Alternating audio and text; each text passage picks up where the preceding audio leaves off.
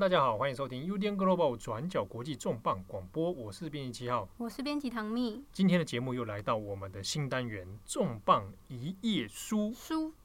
啊，哎，不是要制造回音的效果，要一直输输输输输。好，我们再来一次哈，重磅一页书书书书书。OK，好，那非常棒。那今天这一集的重磅一页书，终于轮到编辑唐蜜。对，我非常的紧张，我真的是超级紧张的，很怕就是讲书讲的太差，大家一下脱粉。啊，你还会怕脱粉呢？啊？对，你好不容易建立起来，有稍稍有一些听众是喜爱我的，这样是不是？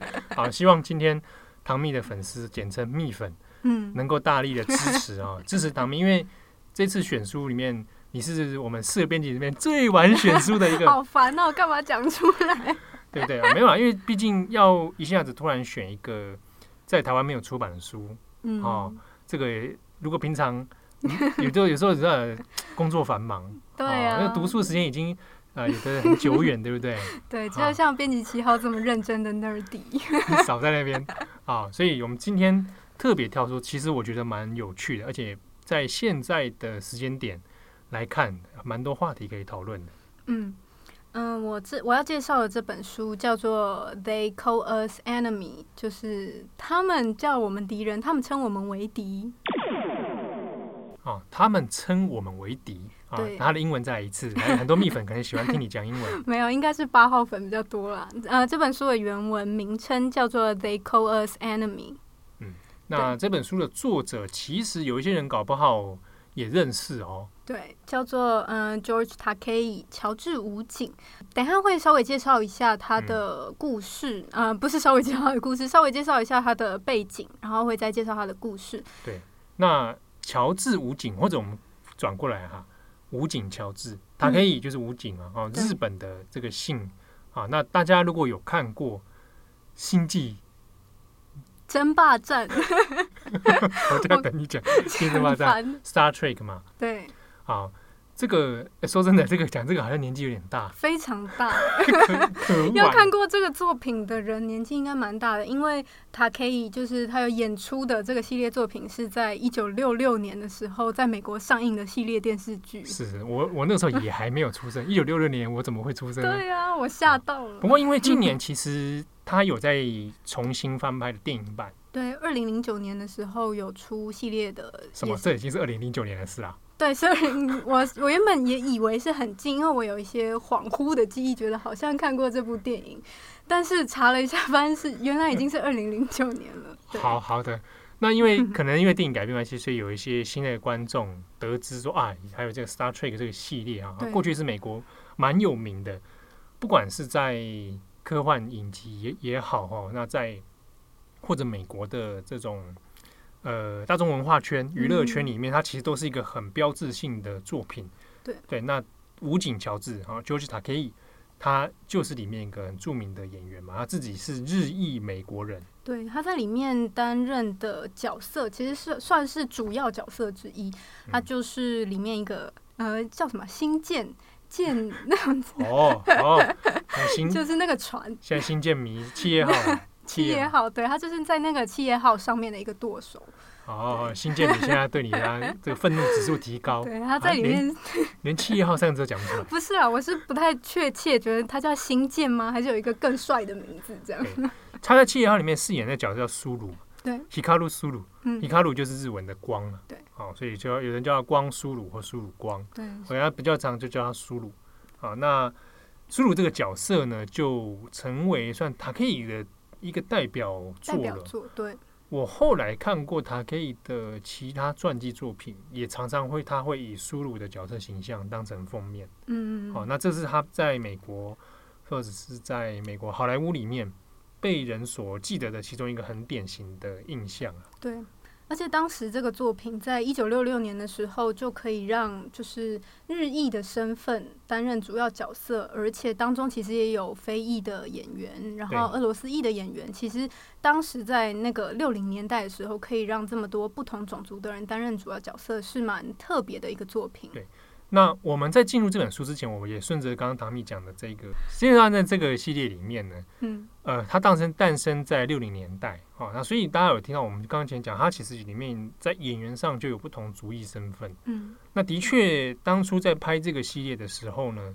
他的确也要反映六零年代当时美国的一些社会现象，对，好，那特别是在针对于族群权益上面，嗯，金恩博士的事件，对黑人民权方面啊，或其他族裔的等等啊，这些问题呢，嗯、想要做一些呃映照跟反射哈，所以呃，当时制作的时候，那 producer 还有导演就会讲说，企业号这个这个战舰呢，它本身其实就是一个地球的缩影。啊，那它在上面。摆放了非常多不同族裔的角色，嗯，所以也出现了第一个在电视上面出现的那种跨种族的接吻镜头，是在企业号上原来是这样子啊！对对对对对，但因为这样，所以也引发了很多有部分的保守的州，嗯，就反对这个系列影集的播出啊。这个这种现象，其实在当时不只是呃演艺圈会受到挑战啊，比如说以那个时候也有一些绘本。哦，被认为如果你是在鼓励呃跨种族，黑兔白兔还是？对对对对对对，我好像是不是讲过这故事啊？我不知道，反正我有看过类似的。我哦，因为我之前有稍微研究一些绘本，所以就知道有黑兔白兔这件事情。啊、对，那个事情就当初就因为被认为说啊，这是在虽然说是画面是画两个兔子，嗯，但被认为怀疑是在暗示黑白种族通婚。鼓励黑白种对，所以那时候就面临到下架啦，或者抗议啊。那当然不是全美国啦，啊，是有些保守州的。那的确在六零年代，它有这样子的背景啊。虽然很多不同族裔的人可以现在在电视荧幕上出现了啊，那包含到武警乔治啊，就是塔克以他本身，但是不是代表他们像这样子的少数族群哈，不管日裔美国人也好。或者是非裔美国人，对，或者其他的亚裔，难道他们在美国社会里面就真的从此诶地位获得彰显？大家看待他们方式都视为平等？这个好像就未必了。嗯，好，所以我们今天来特别谈的是这一本书呢，就是就是他可以本人所算原作。嗯，对，他的原作其实是他的自传故事。他在他描述的故事是二战时期的时候，他跟他们一家人在日裔美国人居留营的回忆。他们当时就是生活出现一些变化，原本是嗯、中产阶级，爸爸开了一间洗衣店，然后妈妈帮忙，然后他们家有自己的家产，可是却在一个历史事件之后出现了转折。那紧接着他们家就进入到了日裔美国人的居留营。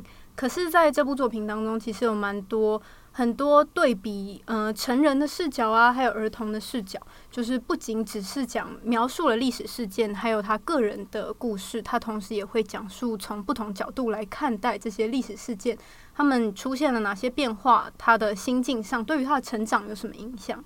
所以，他这一本《They Call Us Enemy》嘛。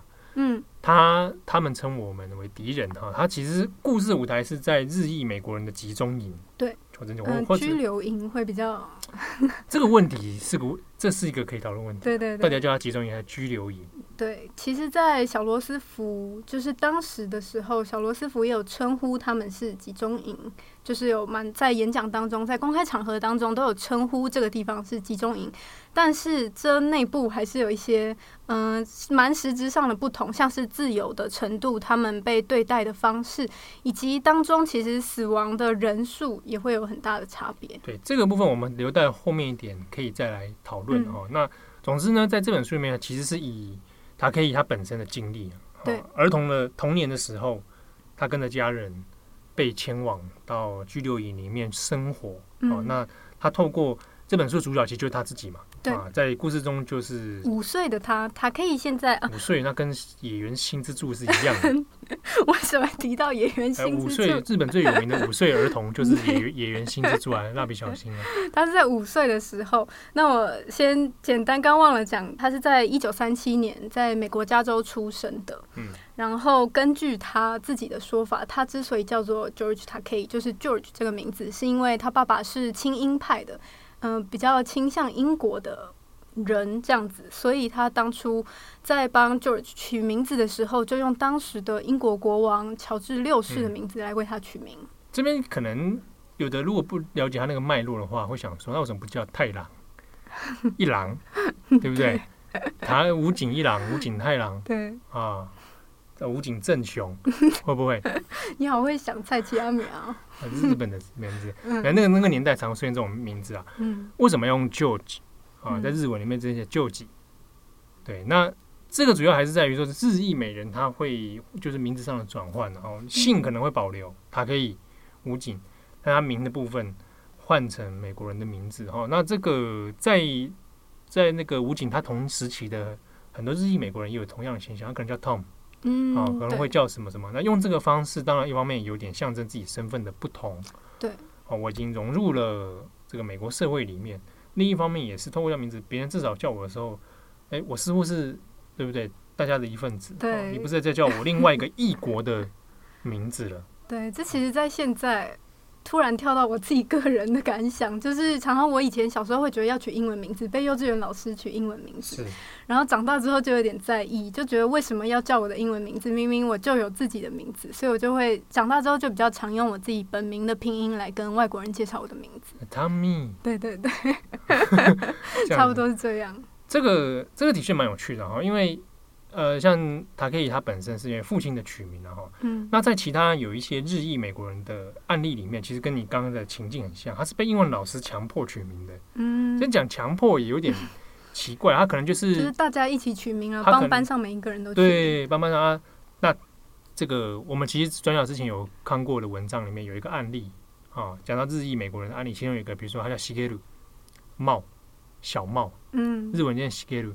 但他写成英文拼音的时候，那个有的美国人一下子看不出来，看不懂。明明这超好念的。他说 Shigeru，对，还不是他不会念啊，或者他记不得。嗯、那在那个 case 里面他说，那你就叫 Tom 好了，T O M，、哦、多么的简单啊！那这一个 Shigeru 就从此又被叫成了 Tom，一直沿用到他老年。嗯、他不愿意换的原因是因为他还是害怕自己的身份被别人发现，对，或者说。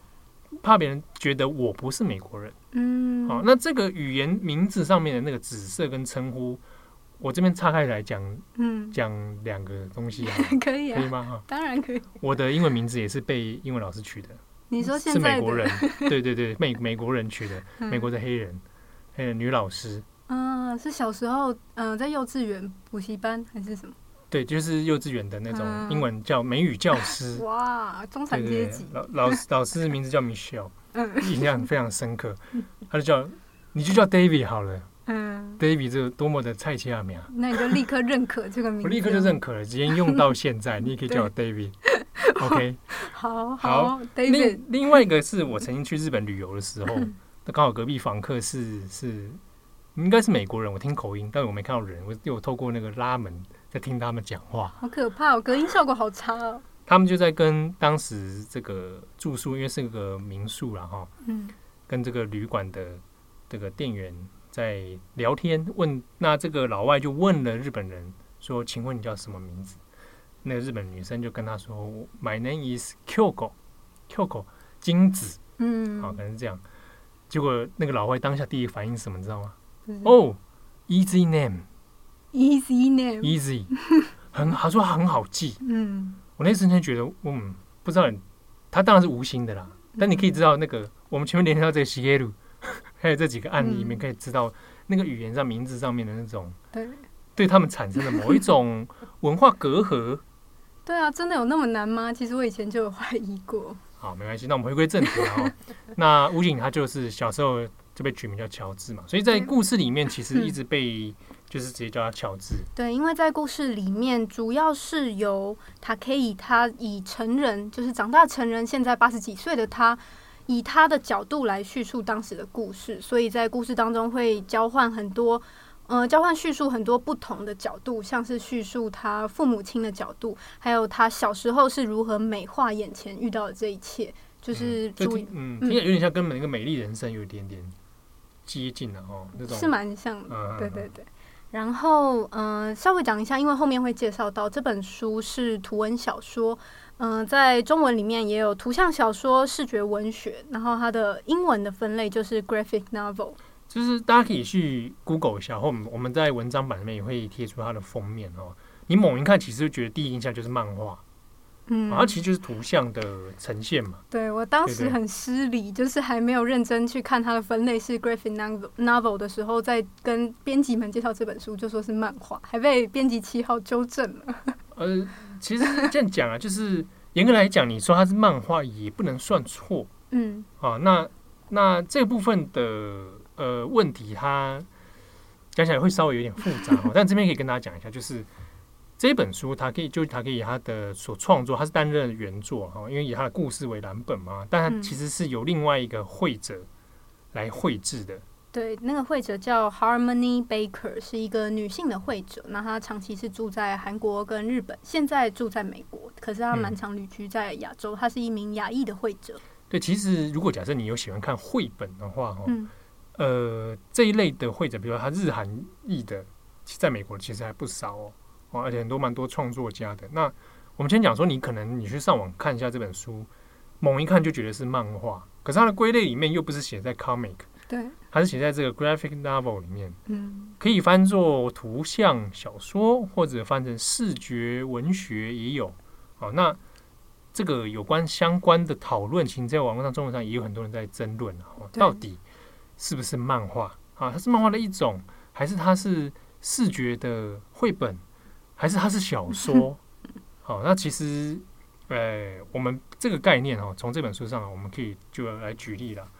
漫画这件事情，漫画的英文是 comic，嗯，对。可是漫画这个字其实从日文的漫画来的，好，所以假设我们去看欧美的分类里面哦，comic、漫画、漫画是不同的类型哦。我们我们讲到 comic 的时候，可能多半会指到的是。比如说比较流行的超级英雄系列，哦，或者比较可爱卡通式的那一种，给青少年、彩虹小马那种忍者龟类型的。对，如果它是画成纸本出版的话，嗯，哦，它会比比较比较偏向于 comic 这个部分。可是漫画在欧美的语境里面，它指的还是从日本输入的这种日式的漫画系列。嗯，好，那你反过来看。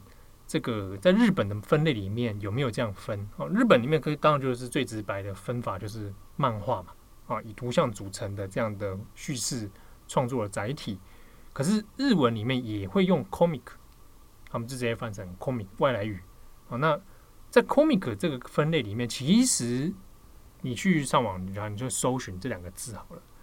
原则上其实没有太大的差别。啊，比如说有些漫画杂志，他们月刊对不对？也会叫做 comic 杂志。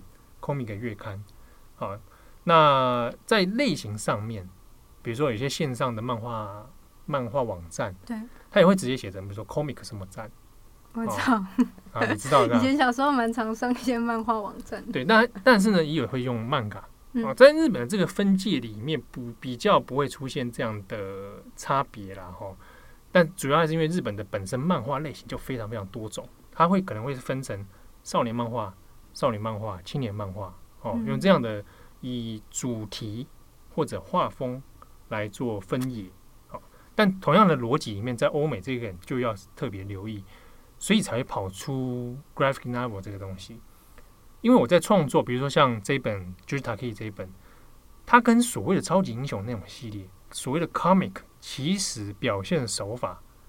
气质叙事的方式都不大一样，嗯，好，所以它也是分成一格一格，哦，多格跨页也有各种分镜，就是单页里面也是会有很多个画面，有大有小，然后也是其实整个叙事的流程跟漫画是蛮像的。对，其实严格来说，它其实就是一种漫画的图像叙事方式啊，哦，嗯，但它在类型上面呢，通常它们如果被归类到 graphic novel 里面的时候，可能会象征是说。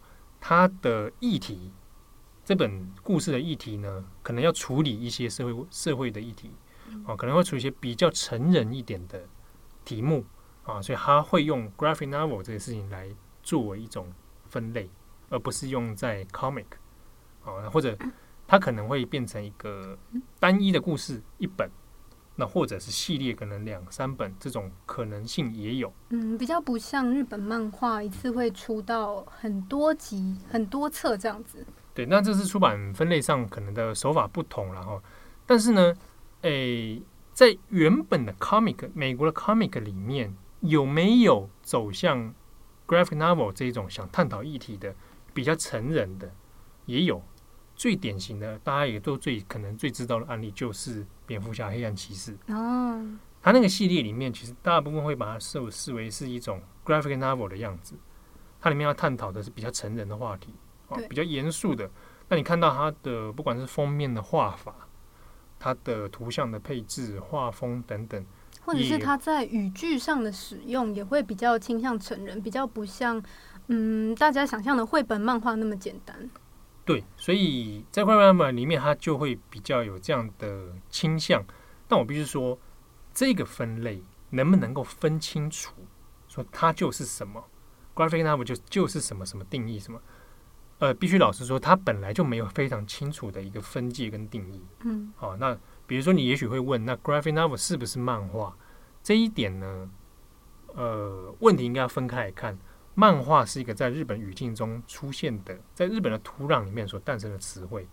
Graphic novel 是在美国、欧美这样的土壤里面所诞生的词汇，两者跟各自的出版关系、出版脉络是有关的。好，所以我们没办法这样子直接硬来给它做个比对。好，那的确，我们可以说它是一种图像创作了。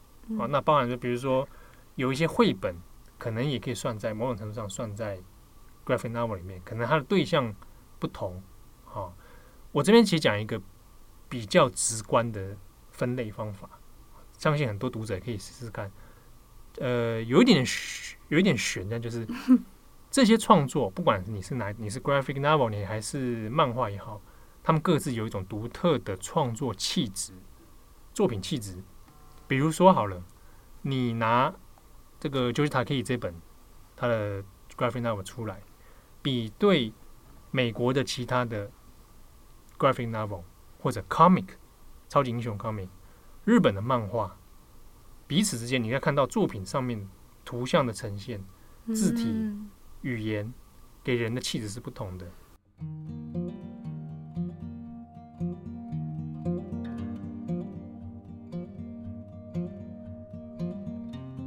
少年漫画跟少女漫画，嗯，气质是不一样的。哦，对，非常不一样。青年漫画。跟儿童漫画完全是气质不同的，而你在提到这几个类型的时候，其实脑中会浮现不同的主题类型。对，好，那 graphic novel 的确在美国的这个语境脉络里面，讲到 graphic novel 的时候，它其实也有不同的气质呈现。好，那这个大家可以去比较。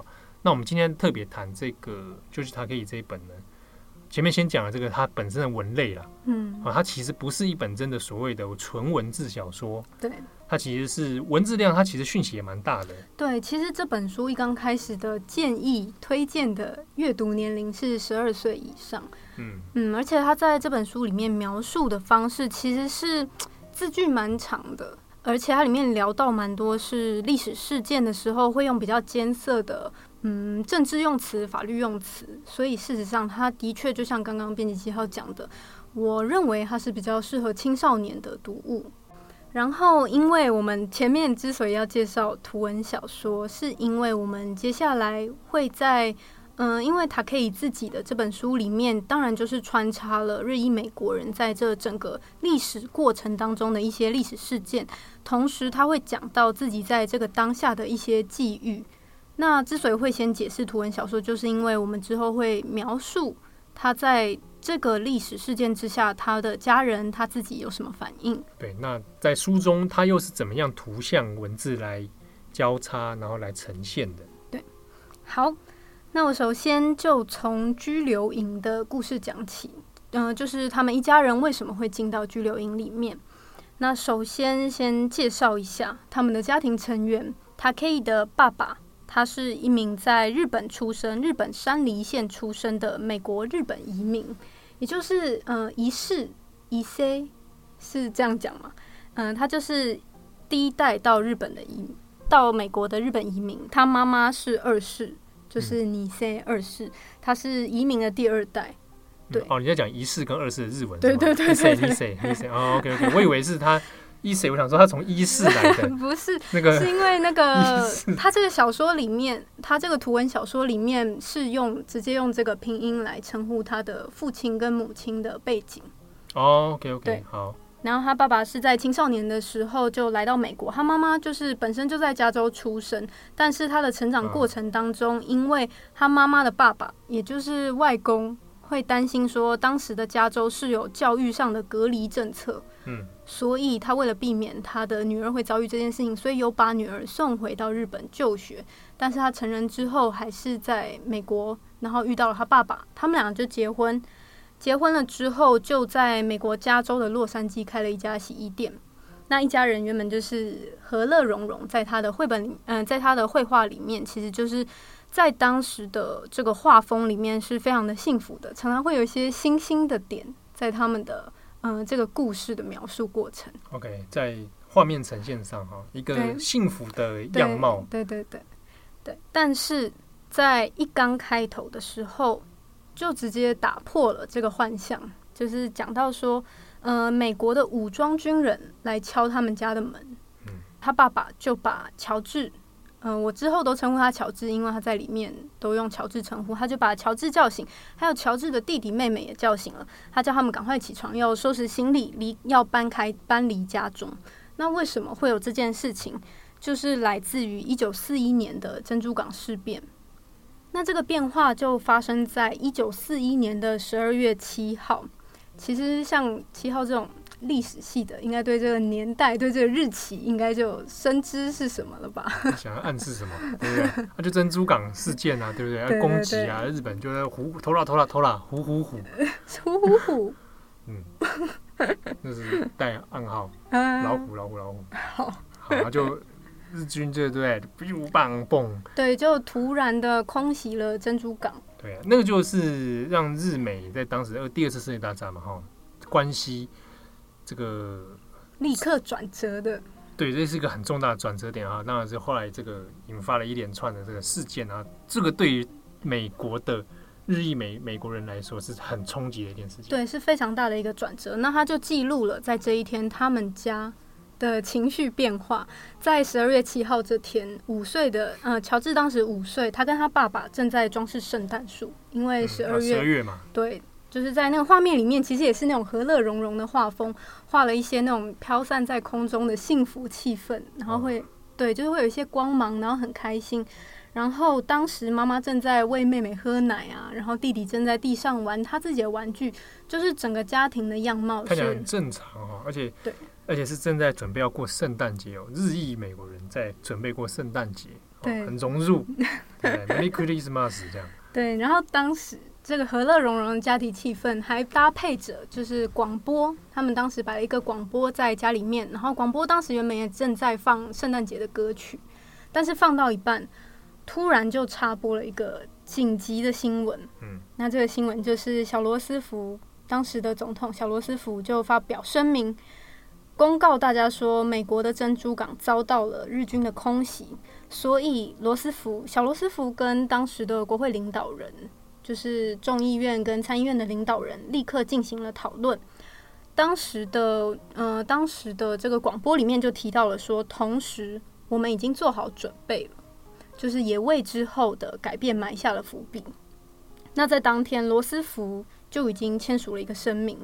在这个声明当中，就是表示所有在日本人，呃，所有在美国的日裔成年人，他通通都被视为是 enemy alien，就是敌国的侨民、外国的敌人。对，而且就是除了被视为是敌国的侨民以外，他们必须要严格遵守很多的规定。那这个规定就在之后会利用法令的方式来出现。当时在这个历史历史事件发生的时候。我刚刚有讲说，他们家庭就出现了转变嘛，然后他就穿插了一个字句，就是在小罗斯福的这个发表的文件上面又出现了一个字句，讲述了他父亲当时的看法。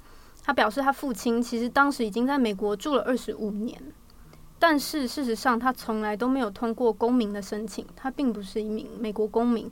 但现在他不仅仅是被视为一个外人，他甚至被当作是战争时期的一个敌人。嗯，对，然后就是来凸显说这个事件对于他们家造成的冲击。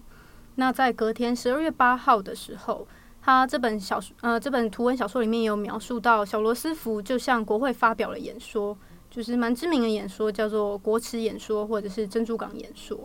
那在这个演说当中，就透过了广播传遍了美国。那之所以他怎么表现出透过广播传遍美国，就是在小罗斯福他的演讲内容当中穿插了一些画面。嗯，小罗斯福在他的演讲当中表示说，昨天珍珠港事变是一个耻辱的日子，遭到了日本突袭，许多美国人丧生等等的事件之后，就穿插了日裔美国人他们的车辆啊、房子。在珍珠港事变之后遭到了破坏，或者说会在上面写 “No Japs” 或者是 “Get out” 的字句。嗯、Japs 这个词是一个在当时蛮歧视性用语啊，有有人会翻译成日本鬼子，嗯、但是美国人在语境里面就 Japs，对，是很是很蔑视的一种称呼啊。对，所以意思是说，在这个事件之后，那其实已经有开始出现这种对针对日裔美国人的。歧视性的哦，甚至是攻击行为。在这本小说里面描描绘的画面，当然还有战争画面，就是珍珠港事变呃发生之后军人受伤的画面呢。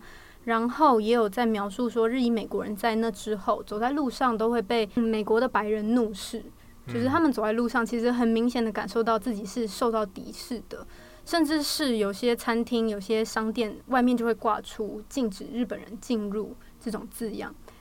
那他可以从他的口中，在这个书本里面，就是讲说，他认为这个演讲是非常政治性、具有引导性的演讲。因为在这之后，演讲结束了半个小时之后，国会就正式向日本宣战。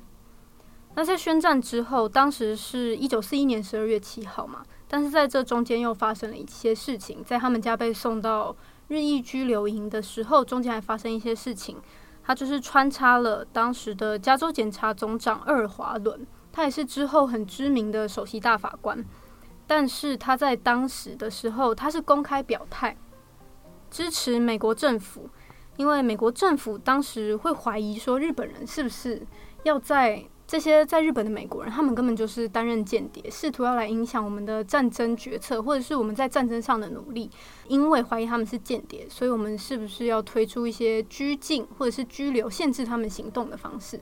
那当时这个在司法界非常具有名望、非常有声望的人士二华伦，他就表示他支持美国政府这样的做法，而且他也同意要来囚禁日裔美国人。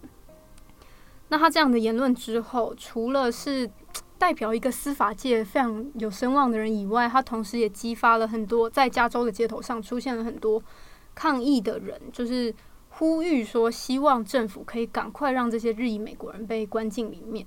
嗯，就是简单来讲啊，在极端的状况之下，一些两国要交战的状况下，那这一群可能已经来到美国生活的日裔美国人，可能就会被当成是敌人。啊，或者是在中间好像从事内部颠覆，嗯，啊，从内部破坏的这种危险分子。对，好，为了怕他们会把任何资讯传达给敌国，所以必须要把他们要限制他们的行为。嗯嗯，那在这时候，就是除了当时这样子的司法界的人士以外，当时还有一个蛮有名的人，叫做呃德威特将军 General David，他当时就表示，无论这些日裔美国人。他们是不是美国公民？他们自始至终都是日本人。他认为这些日本族裔，他们就是属于敌人的一种种族。所以他当时就表示，即便有很多第二代，我刚刚讲的二世、一世这样不，即便有很多第二代、第三代的日裔美国人，他们是在美国国土上出生的，甚至拥有美国国籍，而且他们已经美国化了。但是种族之间的紧张程度是不会因此而削弱，不会因为他们拥有了美国国籍而削弱。那在这样的社会社会氛围底下，当时的美国总统小罗斯福就在一九四二年的二月签署了一个行政命令，叫做“九零六六号行政命令”。那这个行政命令就对于当时的日裔美国人造成了重大的转变。嗯，当时这个“九零六六法案”就是在美国的西岸靠太平洋沿海的地带设置了战区。那这个战区就是命令。授权美军可以管控在这个战区里面的人民自由。虽然说里面没有特别指称是日本人，可是当时大部分被转移到这些拘留营里面的几乎都是日本人。那当时被转移的人数，日裔美国人当中就有十一万到十二万人被转移到拘留营里面。那在 Take 的书本里面有描述，在这个转移过程，他表示说，有很多的日裔美国人，他们要带着行李被赶出自己的家中，不只是被赶出家中，当时他们还会，嗯，他们的家产，他们的所有的资产，其实会被强迫贩售，甚至是被征收的。也就是说，他们。原本所拥有的一切，其实，在那一瞬间，可能就会被征收走。他们只能够带上简单的行李，然后就到美军要他们集合的地点，接受美军的检查，并且在检查之后，就坐上了火车或者是那种一般的公车，就移转到了一个未知的地点。那接下来的情节就是接回到刚刚一刚开始讲的，就是塔可以他们家的门被美军敲了之后，他们一家人要离开。所以我接下来会来介绍在拘留营当中，塔可以他们一家是怎么度过的。那首先，塔可以他们是一家五口，就被移转到了在圣塔安妮塔 （Santa Anita） 的一个赛马场。那个赛马场当时就被征收成为了一个拘留营，也就是说，大家想要赛马场，会想到哪里可以住人？那就是，其实就是马住的地方。就是马场，这些马他们平常待的那种充满了稻草啊、杂物的地方。那当时塔可以他们一家五口就住进了小小的马住的那种马厩里面。然后，但是他可以有从他，他这时候就常常出现一些对比。他是对比说，呃，身为五岁的他，他当时在到了这个马厩的时候，他其实觉得非常新奇。他觉得一家人是出来冒险的。我们抵达这个地方。要赶快进去这个房间里面，我们一起来度过我们的 vacation，就是度假度过。嗯。可是当时在乔治的脸上是非常充满光辉的，就是他是非常开心期待的，但是又切回了特写他父母的表情，是觉得非常惨淡的。怎么会我们一家人要沦落到这个地方住进去？嗯。对然后在这个马场里面，他们住进去之后，其实也蛮常出现各种不同的对比，不只是父母跟乔治之间，同时有讲说，其实他父母算在这边彰显出他父母其实是个嗯奉公守法、遵守规矩的人。因为在当时住进去，一定还是会有些人不满，就是日裔美国人会觉得，为什么我要住进这个地方？那而且这个地方环境这么差，他们甚至厕所大家要一起，就是是在一个开放式的空间，你看得到别人在上厕所，就是或者是食物的品质非常的差，所以就会有人跟当地的那种驻驻军发生冲突。那他爸妈就是在这时候就会对比说，他爸妈其实是非常冷静，他们一家其实在当时就已经安定。算是安定下来，就是可以遵守相关的规定，然后也不会跟人发生太多的冲突。他们就希望安安稳稳的度过这段时间。但是他们一家刚刚讲说安安稳稳，终于快安定下来的时候，他们又接收到了美军的移转通知，就告诉他们说，他们要赶快收拾行李，又要移转到下一个呃拘留营里面。在当时，这种现象其实蛮多的。哦，好，比如说你移到 A 地点之后，过一阵子会把你移再移到 B 地点，对，啊，这样调，而且，呃，不同的地点它可能受到待遇环境是有有落差的，对，哦，那当时他们一家人被移转的时候就被运送到了火车站，但是这中间有一个，嗯、呃，他可以认为他印象非常深刻的地方，那就是他要上车之前，上火车之前，美军来发给他们一家人每人一个标签，嗯。而且要他们把这个标签别在身上，在这整个运送过程当中，你都不能拿下来。那这个标签上面就是写着他们自己的名字，还有运送的时间。哦，这个跟犹太集中营那个有点类似。对，就是把你贴上一个标签。那有的的标签，你是一个被输送的物品，对，一个东西，对，啊，你不是一个。人类一个可以被平平等对待的人类，然后这个蛮对大人，大人知道的大人当然是很羞辱啊。对对，就像就像七号说，他故事里面就描述说，他爸妈当下拿到那个标签的时候，脸色是非常凝重的。就是根据他的描述，他爸妈觉得这根本就是把他们当成物品或者是畜生来对待。他们拿到这个是非常不人道的待遇，可是却要他们遵守。然后这时候也又对比了，他可以，他当时拿到这个标签，只觉得很有趣，想说，哦，那既然我们要出去玩的话，这可能是这边的规定吧。就是其实也是轻松的对比，小孩子的这种比较天真的，对，美化了当时的。不会说真的要一个小孩在当时能够理解多少，这本来就强人所难啊。对，他爸妈也没有对此多加解释，跟他多加解释。然然而，他们在上火车之后，不只是这个标签让他们感觉到备受羞辱。当时在这个火车上的每一节车厢的，就是车厢头跟车厢尾都有驻军，就是站着武装军人。嗯，那这也让在车上的很多的日裔美人、成年人都觉得自己很像罪犯，很像犯人。对啊，这气氛其实蛮应该是蛮凝重啊，或者有点紧张的。当时这些成年人很凝重，可是他可以跟他的弟弟。就是两个小孩子又在这个车上玩的很开心，就是他很常在这个书里面其实很常用这种比对的手法，就是他表示他什么都不清楚，然后即使当时在经过了这种那个火车经过了某几个站的时候，其实当时美军是不允许他们被外面的人看到，被外面的白人看到的。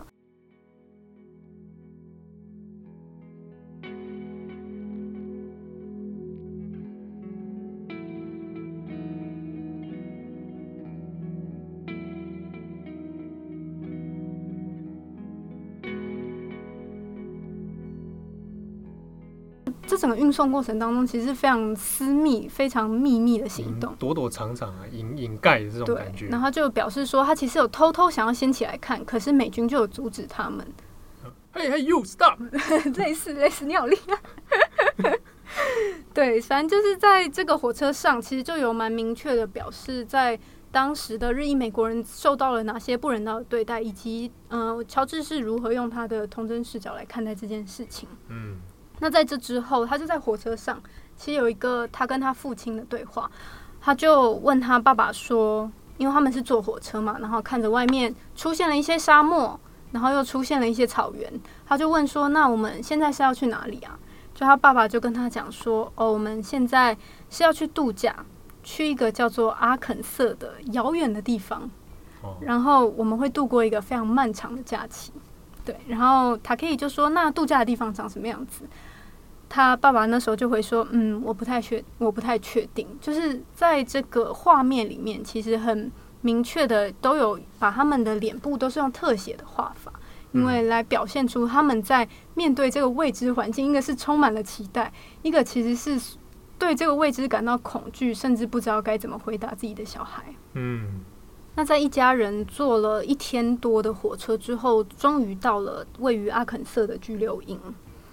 那在这里面，他们其实住的空间有比原本的马厩还大一点，就是一家人塞进去还不至于，虽然说很热很不舒适，但是还不至于大家要挤在比较狭小的空间。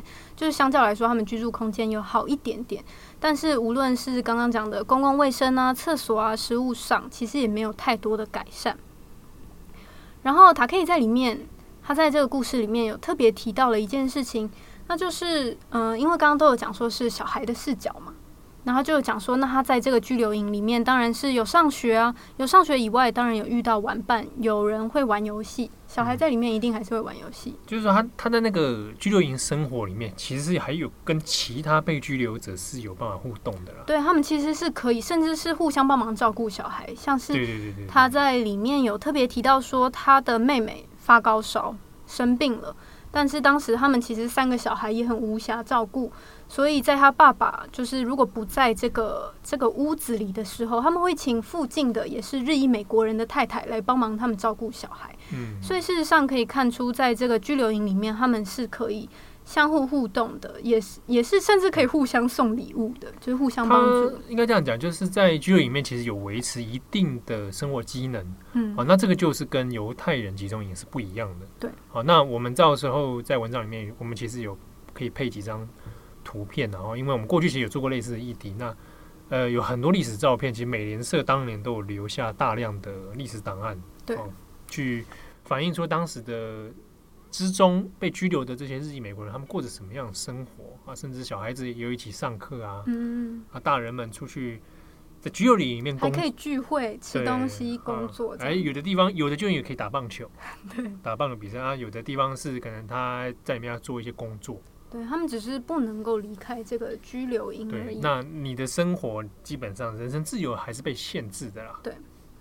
那在这里面就有讲到说，他跟他跟他弟弟原本跑来跑去的时候，突然听到了一群小孩在玩战争游戏。小孩在玩战争游戏，对，就是那种棒棒棒，然后你死了我死了这样子，很烦的，好烦哦。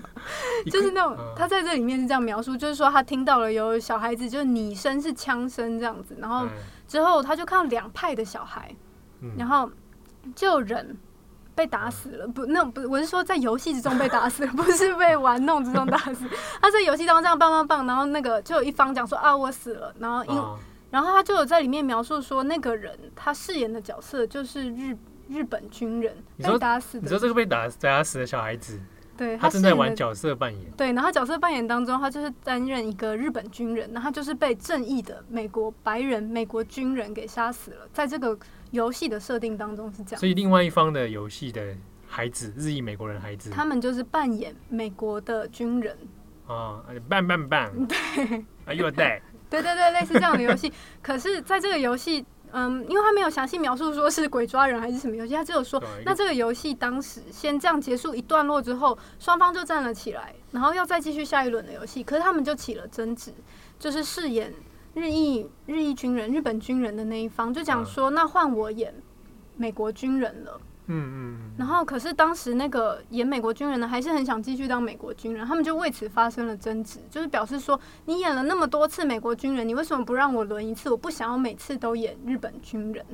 对，其实在这之中也可以看出他们很复杂的。他他这个描述其实他可以在这边的描述也蛮有趣的。嗯，哦，从一个孩子的眼光，透过这个角色扮演游戏，那出现了一种，你看小孩子玩玩里面其实就很现实，谁是优势的角色？对。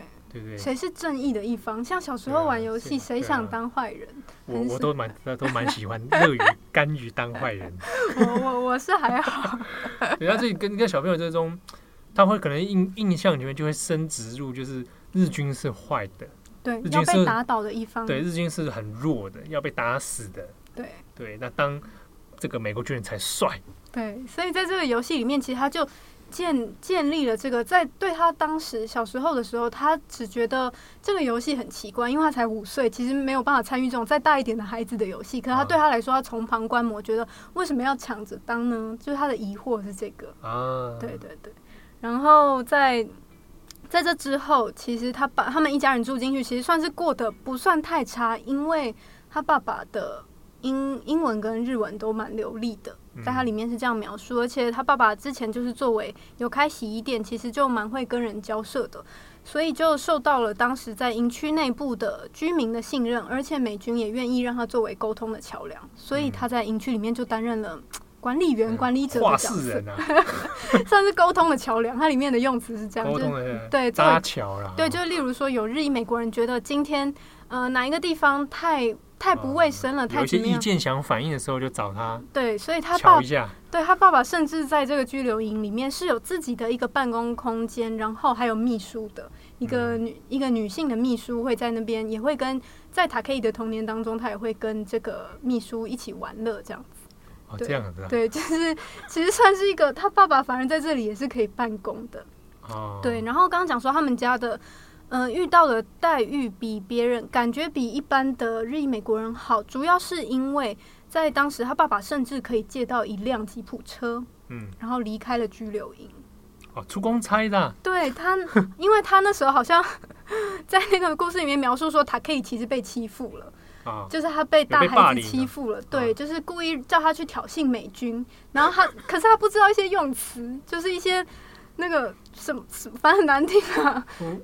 嗯居然有这种游戏啊！不是，就他们小孩，就大大小大的小孩就叫他可以过来，因为看他有点就是小小呆呆的，就找他过来说：“哎，我教你一个很很难听的用词，就是婊婊子什么什么的那个 用词。可是就是谐音，所以他并不，他那时候也不太确定这个意思是什么意思。他就说，你只要大声对那个美军叫喊这个词，然后你就会你就会得到金银财宝，类似这种事情。”所以他就鼓起勇气喊了，可他当时就被美军就是丢了石头，就是也没有真的打他或什么。对，小孩子嘛，对不对？对，可他就被教训，结果他就回家跟爸爸妈妈哭完之后，他爸爸就跟他讲说：“没有关系，我现在借了一辆就是吉普车，我们呃有机会可以离开拘留营一段时间，那我们就是去外面可以看看。”对，然后。他们搭着吉普车离开拘留营的这段时间，对他可以来说，是他住在拘留营的三年多四年非常美好的童年回忆。他住了三年多，快要四年。对，他们是在战后，就是嗯，广岛原子弹之后，就他们收到通知之后，才正式战争结束了。对，战争结束才。所以一路待到战争结束。那你看，如果五岁进去，嗯，我们算他四年好了。对。那也出来也九岁。对对，那个小学生出来的年纪。蛮漫长的时间待在里面的。嗯，对。然后他讲，他其实，在描述。他搭吉普车出去的这段时间，因为其实真的算是特别的待遇，他觉得非常的幸福。他还跟他的朋友们炫耀特权啊，嗯，对，他还跟他朋友们炫耀了。他讲说，在他里面其实还描述了他们出去，然后看到了在外面的人是怎么样。然后之所以会特别描述，他觉得外面这么的跟他想象不一样，因为他其实已经是。在这些拘留营里面住了一阵子，然后才出去外面的，所以他其实有点不确定外面原来是长这样子，所以对他来说外面非常新奇。对，然后他就是讲述说，他一直舍不得闭上眼睛，在这个吉普车要回到拘留营的时候，他非常外面的一个相对自由的世界。对啊，对，然后他们回来之后还是继续一般的生活，可是他就有特别提到说，这段回忆对他来说是非常美好的童年回忆，应该是在他。记忆里面应该留下一个很很深刻的印象。对，然后同时当然还是他主要因为他是描述他小时候的视角，所以其实有蛮多都是 节庆啊或者是开心的生活啦，像是有讲到说在圣诞节的时候，他小时候他被他妈妈带去那种百货公司，或者是说有圣诞老人场景，他记忆中圣诞老人应该就是白人高加索人。对。可是当时他就是，嗯、呃，他特别描述一点，就是在圣诞晚会的时候，拘留营的圣诞晚会，对，拘留营还有圣诞晚会，然后们原本大家就很开心，然后在布置，然后圣诞晚会突然就有一个圣诞老人进来了，带着礼物要送礼物给他们，然后就非常开心，很期待。可他就说他当时发现了一件非常不对劲的事情，就是这个圣诞老人是假的，不是真的，因为他是日裔美国人扮的。他是日本人这样子，哦、所以看出来啊，日本人对黄皮肤，对对对，他就说他不是圣诞老人，他不是真的，真的只有是高加索人白人才可以是那蛮早发现的，以小朋友来说，嗯、对对。可他说他没有告诉他的弟弟妹妹，因为他觉得这样他弟弟妹妹就会幻灭。可是他一直觉得这件事情他很得意，因为他知道是日裔美国人假扮的。嗯，对。哇，这个蛮有趣的一个描述，然后在、嗯、在一个这样很极端的环境里面。一个看透真相的五岁小孩，对，哦、可是 可是这样的看透真相，确实很讽刺的是一个这样的环境里，嗯，哦，虽然在前面描述里面，从塔克伊的角度，其实有很多童年里面其实是蛮珍贵，或者是甚至没有那么痛苦的回忆，不过中间就出现了一个转折，对啊，因为到目前为止听起来算是过得蛮愉悦的，对对，可是，在过了呃两年之后。这时候，就美军对当时的成呃日裔美国人的成年男性，对他们发下了一些问题。嗯、那当时就有一个很著名的二十第二十七题跟第二十八题的问题。这是中层调查啦，我们经常讲就是中层调查哦，他要回答一些呃询问的是非题或者一些题目哈，去确认你作为一个日裔美国人。是不是够忠诚？对，你是不是够忠诚？哈，你会不会是间谍？这个后来一直到五零年代都还有这种这种东西。对，然后嗯、呃，在这个问题里面，就是问说你愿不愿意服役在美国军队里面，担任就是战斗的角色，不管是任何职务的安排，你都你都可以同意。不然就是你可以全心全意保护美国，免于受到任何外来的军事攻击，而且放放弃用任何形式服从或者是效忠日本天皇。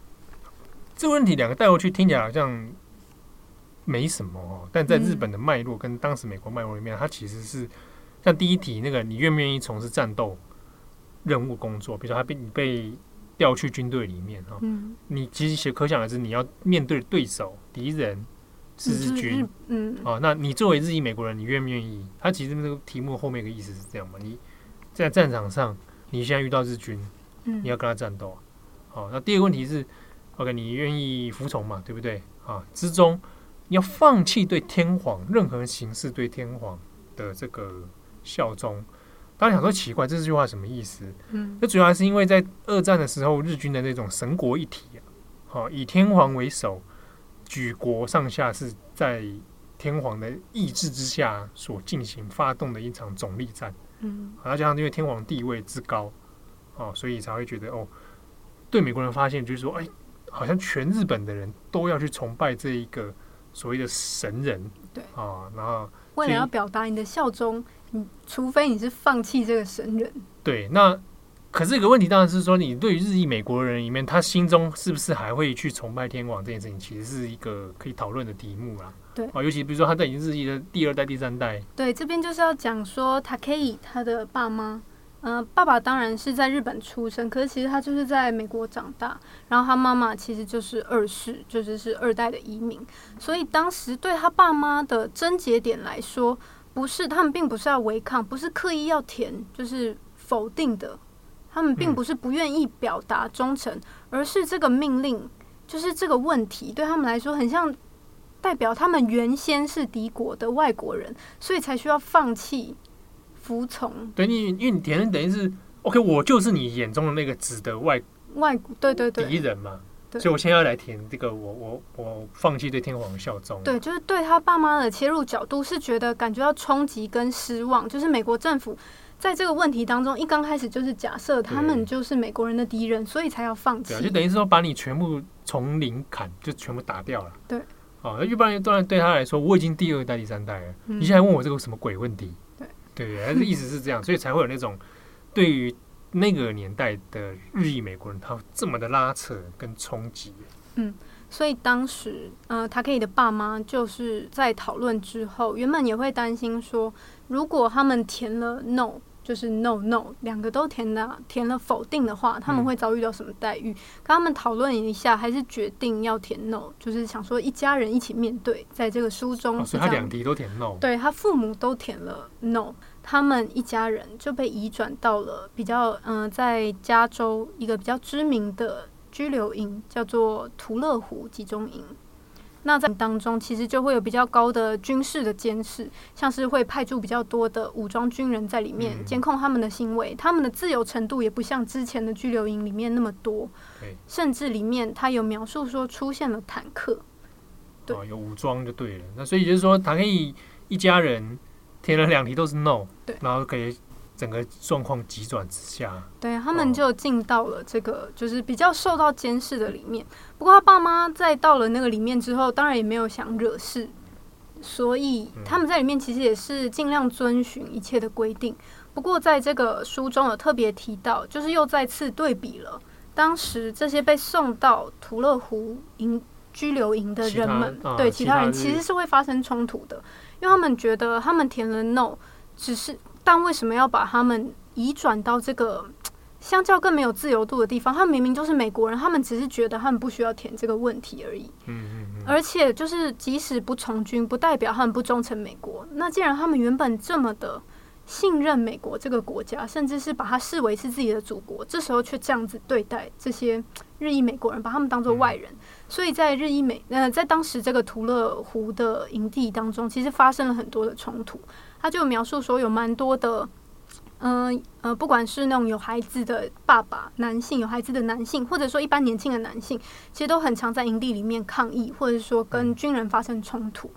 对，然后他当时的描述是说，他爸妈其实都没有参与这场冲突，但是他可以看到，他当时觉得，无论是在这两个问题当中填 yes，就是参战的日裔美国人，或者说。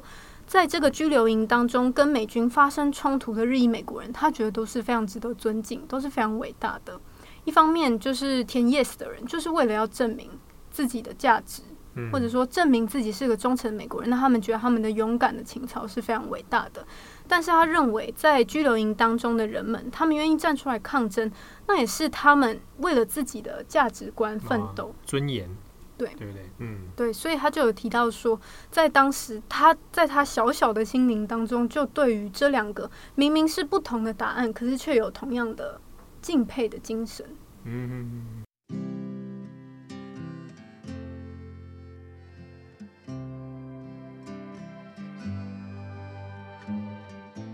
那中间当然还是有很多情节，如果听友们有兴趣的话，就可以看这本书。那总之，这本故事到了最后。Takei 他们一家是在嗯广岛被放了原子弹之后，就是炸毁了这个地方，然后战争结束，他们家才离开了拘留营。呃，当中有一个比较，他有特别强调的点是，有人带回了消息说日本日军投降了，嗯，然后战争结束了。当时在这个拘留营当中，超多人都不敢相信的，就是当时在里面的谈论方式，就是说怎么可能战争怎么可能结束，或者说日军怎么可能会输，就是这几种声音。可是就在战争结束之后，他们一家就离开了拘留营。他当时有讲说，他离开的那一瞬间其实是很害怕的，因为他不知道外面的世界是长什么样子，未知啊，未知感强。对，他一直都活在这个充满铁丝的围栏里面，他觉得外面的世界非常的可怕。但是他们家就这样子离开了。那这个故事的最后，呃，他其实中间有描述，简单描述说他长大之后跟他父亲针对于当时在拘留营当中他父亲种种的反应，他提出了一些看法。他认为他父亲应该要抗争，或者是对种种遇到的不公平的待遇应该要更激烈一点。嗯、呃，他里面有讲到一些争辩。哦，他们父子之间长大长大之后，其实嗯，在他青青少年的时期。有会在那种就是餐后进行对话，他就会非常积极的希希望他父亲给出一个答案。然后这个争辩之后，他最后最后的结尾就是以二零一八年的川普的种族政策下，这些呃非法移民或者说新移民他们的种种不公平的待遇为结尾。所以也就是说，这个塔克伊他出这本书里面，他其实后面是有拉回到。我不只是讲我过去我自己的经历啊，日裔美国人的经历，而是拉回到现实上面，这个对于美国本土对于他者另外一个族群啊的一种排斥，甚至政策性的在做这个排拒啊哈的这种政策，它其实有点想要拉回到在现实上的一些检讨。嗯。他有特别提到说，在当时的，就是一九四四零年代发生的事情，事实上在现代还是有发生的。他在很多的专访里面，嗯，在很多的那种《华盛顿邮报》、《纽约时报》等等的书评里面，也有特别提到，其实他可以他自己出这本书的动机，就是因为看到了这些中南美洲的非法移民，他们被迫骨肉分离，就是川普。嗯，比较受到争议的移民政策。政策哦，当然，呃，这个在转角有出过一篇文章，讲那个美国骨肉分离的问题。对，就是很多这种嗯、呃、未成年的未成年的移民，啊、对哦，被强迫的跟父母离散啊，这样子。对，他其中提到一个对比是，就连当时在一九四零年代，他们住在拘留营的时候，他们一家人都没有被分离了，那却在现代二零一八年过了这么多年之后，嗯、竟然还会有。类似的移民政策，而且还被迫要骨肉分离，他觉得这是非常的倒退的政策。嗯嗯，而且他可以自己在他的那种 Twitter 啊、Facebook 上面，其实就蛮常针对于川普的，不管是现在疫情之下的很多防疫政策，或者说他的种族政策，他可以其实都有表达他的不满或者是善笑的。他很常分享相关的新闻。那很多人就指出说，嗯、呃，他可以出这本书。二零一九年七月出版的这个时机点，是、啊、去年的七七月才出的嘛？对，他出版的这个时机点其实是蛮特别的。虽然说他可以自己是在二零一七年、二零一八年就决定要出版，着手出这本书，可是他出版的时间其实是蛮特别的。嗯、呃，当因为二零二零年就是美国的总统大选，那他可以其实本身。嗯、呃，是比较倾向民主党的。嗯，这个在呃，从二零一九年开始的民主党初选到二零二零年之间，其实他可以都有捐款给呃民主党的候选人，两名候选人，一名是布塔朱吉，嗯，就是同志参选人，然后还有一名就是拜登。那会特别提到这点，是因为他会。他会捐款给布塔朱吉，这个大家可能没有寄予厚望的候选人，其实也来自于他自己的同志身份。嗯，对，他可以其实不只是一个好莱坞的有名的演员，他其实也是在人权运动当中，或者是同志运动当中一个蛮重要的角色。像是在二零零五年的时候，加州当时的加州州长，你知道是谁吗？我不叫阿诺，对，是阿诺。这个这个这个有什么好？你知道是谁吗？因为我当时想说，哎、欸，有这么久以前了，因为我一直觉得是好近期的事情。哦、对对对对，啊，就阿诺啊。当时的那个魔鬼终结者阿诺·施瓦辛格，他对于同性婚姻的法案就签署了否决权。对，那个时候让蛮多好莱坞的人有一点点错愕了，因为觉得，因为阿诺好像平时平常对同志也没有特别说显示出排斥或什么，而且他也会讲说，我也有很多同志朋友。对对对，就是那一种，那这个套路，然后，但最后他还是选择了。否决。那时候塔可以有对这件事情也其实有有跟阿诺有点不爽。对，而且他有很大的反应，他就是在二零零五年的时候正式出柜，因为在那之前其实他没有正式出柜，他也要用很多那种有点掩盖的方式或者是秘密的方式来遮掩他的同志身份。嗯、但他在二零零五年出柜之后，二零零八年就跟他的伴侣结婚。当时七十多岁的他跟他的伴侣结婚了。嗯，那他不止在同志运动方面，他在人权方面其实也是。一个算是蛮重要的角色，因为他是呃，在一九九二年成立的日裔美国人国家博物馆里面，他有担任过主席，而且呃，美国前总统克林顿也有让他担任就是美日的外交特使，就是来建呃，来作为每日沟通的桥梁。他的确，他可以在角色上面呃，算是蛮蛮重要的，然后那。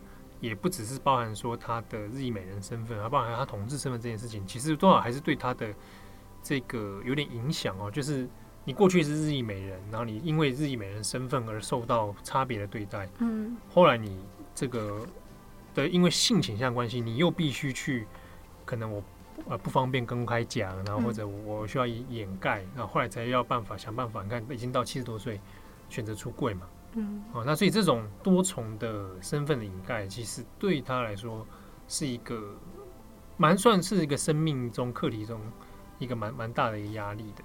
对，所以他可以才说，他之所以选择要出版这件事情，就是因为他对当今的川普他的移民政策感到非常愤怒，嗯、他必须要让大家知道，现在正在重演怎么样的历史，嗯、那如何在避免这个历史发生？好，不过这边我们也会谈一下，就是有的人可能直觉这样听起来，听起听起来就觉得说，啊，那你不是就是好莱坞典型的 liberal 自由派？嗯，对，你又投民主党的啊，你就是那你现在就是反川普，对，有没有？然后或者有人讲说，那你当初那个日裔美国人的事情，拘留营的事情，跟你现在中南美这个非法移民的事情是两码子事啊。嗯，你是日裔美国人，你不是非法移民啊。可是我们现在面对的是非法移民。哦那可能会用用词来批评他可以的这种观念。呃，我这边先讲一下，就是不要看到好莱坞里的演员或好或者演艺工作者，你就把它直接划分成所谓的自由派，然后等于反川普，等于怎样怎样怎样。这个的分法过于危险。哦，也不要用左派右派的方式去划分一个人的政治光谱，它太过简单。哦，一个人。其实是左左右右都有可能，他他那个光谱是立体的啦，嗯、哦，不是一条 X Y 轴上面。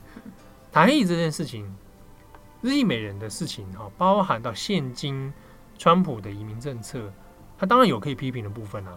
哦，那他你不能说因为这样子塔黑的政治观点，所以他讲的东西不对。哦，这东西是要稍微做一些厘清的。哦，或者你不要说，因为他是好莱坞 liberal，他是好莱坞自由派。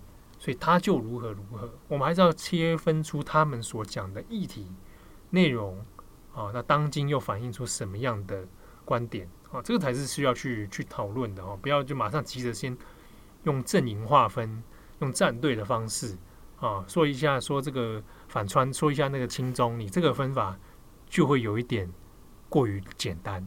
嗯，好，那我最后面其实就要。切回到跟现在的疫情发展有点关系，嗯，不过我还是要讲一下我原本选这本书的原因。其实当时疫情还没有在欧美大爆发。就是还没有完全爆发，所以其实我这么早就选书了。我很早就选了，我只是一直在看，说先稍微看完，然后再确定说这本书适不适合这样。可是当时疫情还没有大爆发，就是差不多一月多二月的时候。嗯，对。然后我之所以选这本书，只是因为我在转角第一个写的比较长的文是关于美国的。移民的故事就是有一对父女淹死在河里面，嗯、对对对对，我就是写这个文章，所以就想说，那刚好希望可以前后呼应一下来选了这本书。嗯、但是没想到在现在疫情发展之下，其实也可以看出塔可以的这本书也有很多在现代重现的部分。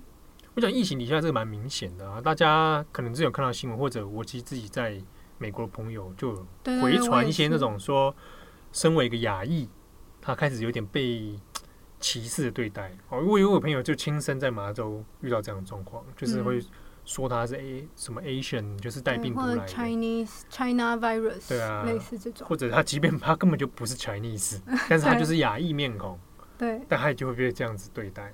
对啊，就像齐浩讲，其实在这整个疫情的发展过程当中，在美国的亚裔，嗯，不只是在美国啦，在欧美的亚裔，在过程当中其实都蛮常是，嗯、在言语上，甚至是肉体上遭受到攻击的。像是在英国，就一个新加坡的男生被一群人痛打，然后台湾那时候也有很多新闻有报，所以其实这种事情是蛮常发生的。在这之下，二代苏鲁啊，就是。呃，继承了他可以当年演的角色的第二代的这个苏鲁，他是他是韩国裔嘛？对，他是韩裔美国人。他六岁的时候到美国，我一开始以为他台湾人呢，你知道吗？因为他长得又像台裔，才没有，这就是那种 A B C 头。哦，你讲的 A B C 头，A B C 头，好失礼哦。我记得他二代苏鲁是韩裔的，他本名叫什么？嗯、呃，叫赵约翰。赵约翰，对。赵约翰他就有在嗯《L.A. Times》就是《洛杉矶时报》有分享了他自己在现在疫情当下他的遭遇。他表示说他非常担心，他就在看到很多那种牙医遭受到攻击的新闻之后，就打电话给他父母说要小心，可能会在言语上或者是肉体上被别人攻击。嗯，然后但是他在这个文章里面有提到，其实就是牙医一直以来都有存在的很多种种的矛盾。他想说他父母其实在带他来美国之后。就一直希望他跟他的弟弟可以多看一些美国电视，多学起来美国的口音，学会他们说话的方式，让自己更像一个美国人。那只有展现自己像一个道地的美国人，他才，才可能被接纳。对，你才可能被接纳。他就讲到说，他其实是想，他其实是按照这样子的想法在成长的。可是，在过程当，在他成长过程当中，直到现在疫情的时候，他发现无论。亚裔的人再怎么像美国人，再怎么努力，学会了美国的口音，你的外表就是会让你遭受到不一样的待遇。嗯，对。他他提的这个问题，其实在黑人身上是是有类似的讨论的。嗯，就是你再怎么样努力，你看连非美国人那被带到北美洲大陆，这是历史可能还稍微再长前面一点，他一样还是有一样这样的状况。对。然后，嗯、呃，这时候其实它里面描述的内容，其实我觉得是跟当时。就是疫情当下有一些政治人物的说法有关，就是杨安泽，嗯嗯，呃，之前的民主党对，对民主党初选的参选人，他就有针对于亚裔在这个疫情当中遭受到压迫，给出了一些反应。他就表示说，大家其实就是尽量表现这些亚裔，尽量表现出自己温和的一面，然后尽量不要发生冲突，然后展现出你是一个就是好的遵守规矩的美国人。啊、对对，所以这是很多人采取的策略。对，然后呃。周呃赵约翰就对此，他就在里面，他没有特别指名道姓杨安泽的事情，可他就对此回答说，他认为这其实也是一种种族的刻板印象，大家都认为亚裔安静啊，对对对对对，守秩序啊，不会闹啊。他说，就是你遵照的，你试图不要发生冲突的方式，就是遵照种族歧视的这个阴影之下，然后你要继续。迎合大家期待你们的样子，但无论它的重点是，无论你是什么样子，你是不是一个安静的亚洲人，你是不是一个数学很好的亚洲人？对啊，对啊，就是这样子。无论你是什么样子，你甚至是个混混或什么，但你们拿着美国的国籍，不就是美国人吗？为什么会有这个差别？他就有提出说，在疫情之下，他对此提出了非常多的疑问，他也觉得非常的困惑跟挣扎。为什么他度过了这么多年，他还是遭遇到这样的事情？对。对这个问题哦，透过二代输入来讲，然后我们再连接到他可以，你可以知道这事情，即便到今天此时此刻，它还是纠缠不完的一个美国老问题。对，好，种族族群议题，而且你中间你还不只是讲说 Asian 这种概念，Asian 底下你再细分成这华裔的，对啊，日裔、日裔的、韩裔的，对，其他东南亚籍，然后其他等等，然后台裔搞不好中间也是也会有一些不同的差别。嗯。每一个人遇到处境恐怕都不大一样，好像你再加上非裔的族群，也有非裔自己的脉络跟问题存在。那这之中 试着生存的一些策略，到底会发生什么事？比如说，我要去学习这里的文化，还是怎么样？怎么样？都有一些很多的讨论啊，甚至是我是不是反过来，我应该更强调我本来的这个母国文化，或者我的 养大我的文化，或者之中，我讲一个有趣的案例，就是有些日裔美国人是已经不会说日语的了。嗯，就是很多事之后的。对，那当代现在的，比如说，因为日裔美国人的相关历史研究，其实在美国不少嘛，很多嘛，有日裔美国的学生，就日裔美国的学生去做这方面研究，可是他不会日语，所以他没，他只能依靠的是在美国的日裔美国人的研究，他们的史料，这又隔了一层呢。当然，呃，当然是说很多日裔美国人留下就是美英语的资料嘛。嗯。可是我如果要去研究这个课题，日本人本身就有非常非常多的研究，那你是看不懂日文的。啊，那所以有的人讨论就是啊，这个有点断裂啊。一个日裔美国人已经不会日语了，啊，试着要去把那一块填补起来的时候，中间他会又遇到一件事情，就是那我到底是什么？嗯，我日本人的文化在我心中是在我的成长中是什么？美国的文化在我成长中又是什么？啊，那这个中间就有很多的这种多重身份、多重族裔啊的这种拉扯。这个对于很多可能，诶，如果你单纯只是生活在本地的人来说，可能不是那么的感同身受啊。可是如果你今天假设你长时间在国外生活，其实多少少多少会遇到这样的问题。那更不要说是在那边出生长大啊，面临到那一种。我是谁？对，identity 那个问题啊，哦，那类似的这个主题，其实大家很有名的那个三崎丰子以前写了《两个祖国》，嗯，有改编成日剧啊，小说，但中文版都有。其实里面就有很这种家庭里面，有的日本家庭有的选择了美国，有的选择了日本。对，那到底什么是祖国？国家又是什么？那比如说对二代叔叔来说，那到底美国是什么？韩国又是什么？他到底是哪里人？对啊。对，其实就是从这本小说，它可以的，就是拉回来这本小说里面，它里面出现的挣扎，直到现在现代都还是有出现。所以他可以对此就表示说，他出这本书其实就是希望大家可以让历史不要再重演。虽然说当时的日裔美国人所受到的伤痛已经是不能够挽回的事情。就是你是没有办法完全弥补的伤害就已经造成了，但是从这本书里面你能够做的就是从历史中学习，让这些痛苦、这些伤害不会再度发生。好，那今天的重磅一页书介绍到这里。哇，那我们感谢编辑唐蜜，拍拍手，耶，开心，希望大家喜欢。对，对对，大家有兴趣的话，其实他可以有很多，他有上 talk show。哦，还有一些不同的一些演出，在 YouTube 上都找得到。对啊，打 George 他可以，或者打武警他可以，乔治这个应该都可以找到不少演出。嗯，其实他可以年轻的时候长跟编辑才没有，长跟编辑唐蜜有一点像。才没有，我自己觉得我可爱一点。这样子是不是？好，那我们就先谢谢唐蜜。好，那大家下次的重磅广播再见。拜拜。拜拜。